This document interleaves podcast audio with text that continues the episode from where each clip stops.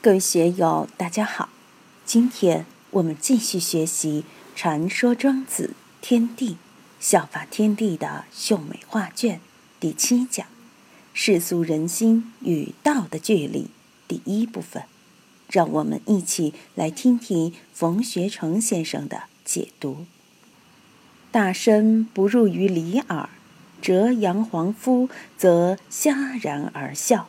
是故高言不止于众人之心，至言不出俗言胜也。以二否中惑而所事不得已，而今也以天下惑。欲虽有其相，其庸可得也；知其不可得也而强之，又以惑也。故莫若视之而不推，不推谁其彼忧？赖之人夜半生其子，具取火而视之，急急然，唯恐其刺己也。大声不入于离耳，这里指高雅的音乐不入市井里巷下层人之耳。所谓歌阳春白雪而和者寡，歌下里巴人而和者众。所以现在的经典音乐要开演奏会，可能门票价很高。但是真正踊跃去欣赏的人并不多，大音希声嘛。但是折阳皇夫则戛然而笑。折阳皇夫是先秦音乐的歌名，用现在的话说就是流行音乐。一唱流行音乐，大家就很开心，就戛然而笑。超女一来，现场都要挤爆；哪位港台明星一来，那些追星族。什么我爱你，我爱你的，抢着去抱，抢着去吻。如今这些确实都是普遍现象。是故高言不止于众人之心，至言不出俗言胜也。什么是高言？是指真正圣贤说的那套语言，或者入道的、绝伦的、最精妙的这些理念。但高言是不可能留在众人心里的。就像我们书院一样，当然，我也谈不上什么高明，也谈不上什么玄妙，我也只是很简单的做了一些推广国学的工作而已。但是，又有多少人来呢？又有多少人愿意听呢？又有多少人听了感觉到舒畅呢？所以，高言不止于众人之心啊，止就是停止，大家感觉到认可。不但是认可，而且要把它当做一种理念固持下来、坚持下来。为什么呢？俗言盛也嘛，实际上是至言不出，俗言盛也。因为至道之言是不可说、不可知的，你再怎么说，他也未必懂。《道德经》五千言，大家都觉得是智慧之书，不得了了不得，买书的人很多。但真正读书的人不多，读懂的人就更少。这些年，大家觉得该读一些孔夫子的书，真正一翻开《论语》，却又要打瞌睡了。一翻开来看，竟是陈谷子烂糠似的，没有什么意思，又不能使我升官发财。读来读去，只能读成迂夫子。为什么呢？他们没有领会经典的深意，也不能进入这种文化氛围。现在一些讲国学的场合，严格来说也叫俗言盛也。为什么呢？讲国学还是要讲道统，讲法统。道统和法统是从尧舜禹汤乃至孔孟一脉传承下来的。道家的道统就是从老庄下来的，佛教的道统。在中国来说，就只有禅宗这个道统，其他的天台华严这些都谈不上。为什么呢？他们在唐代以后就绝传了，只有禅宗这个道统还成立，这个传承还成立。你离开了道统去说话，那就是俗言，俗言媚众，而恰恰是这些俗言，老百姓听到就欢喜。当然。物以类聚，人以群分。水流失，火就燥；云从龙，风从虎。你要想强行一律，也不可能。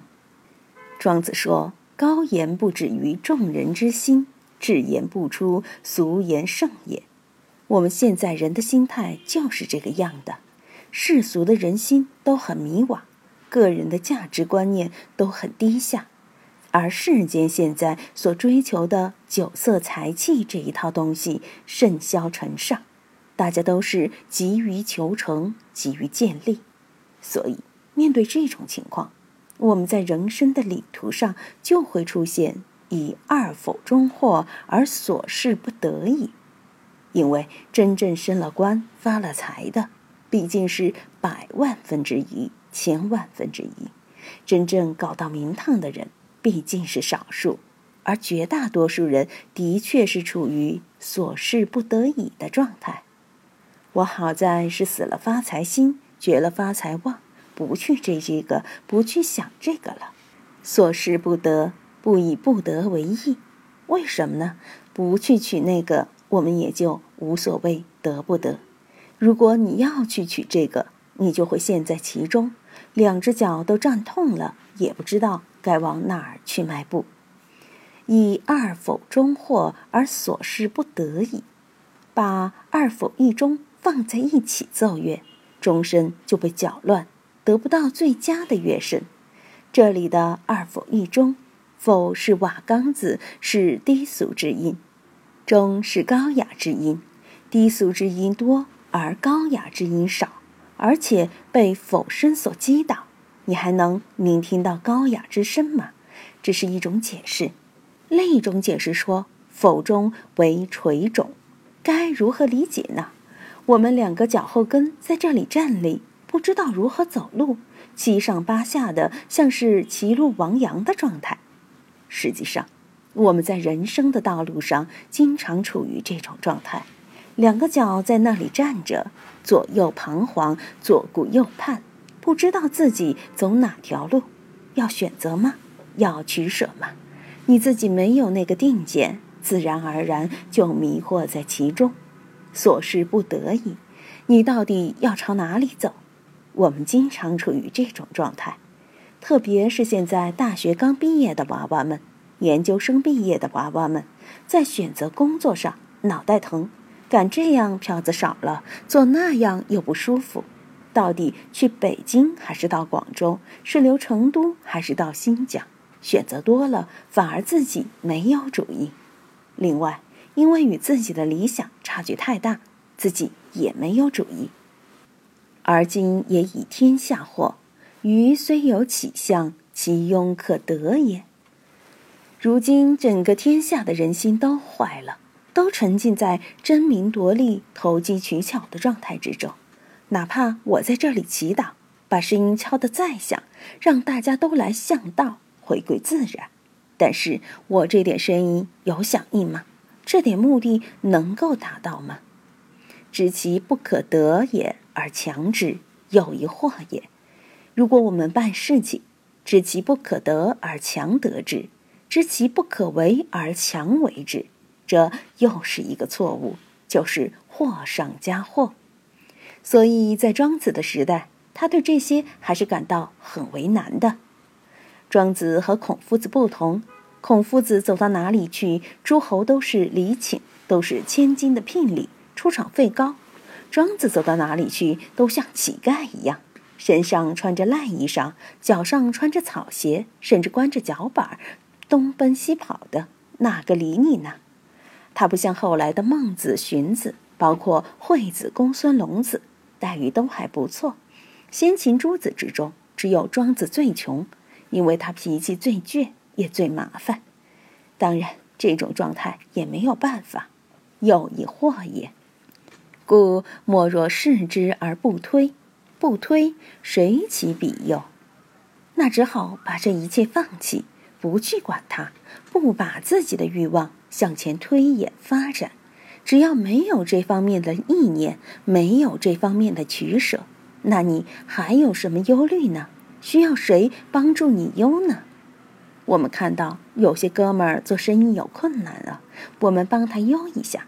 如果他不做生意，天天在屋里泡清茶，你会不会为他忧这些事情呢？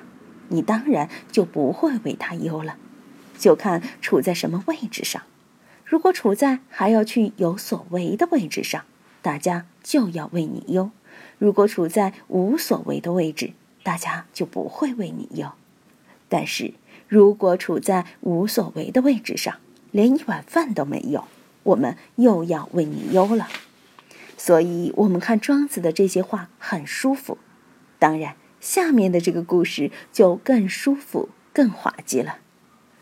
赖之人夜半生其子，具取火而视之，急急然，唯恐其似疾也。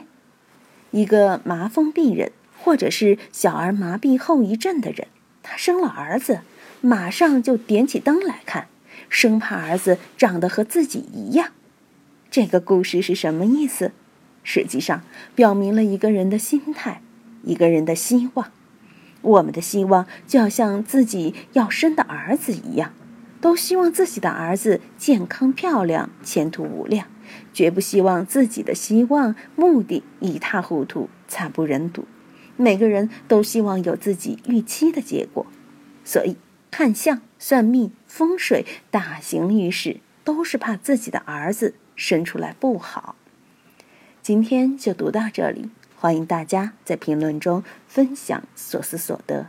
我是万万，我在成都龙江书院为您读书。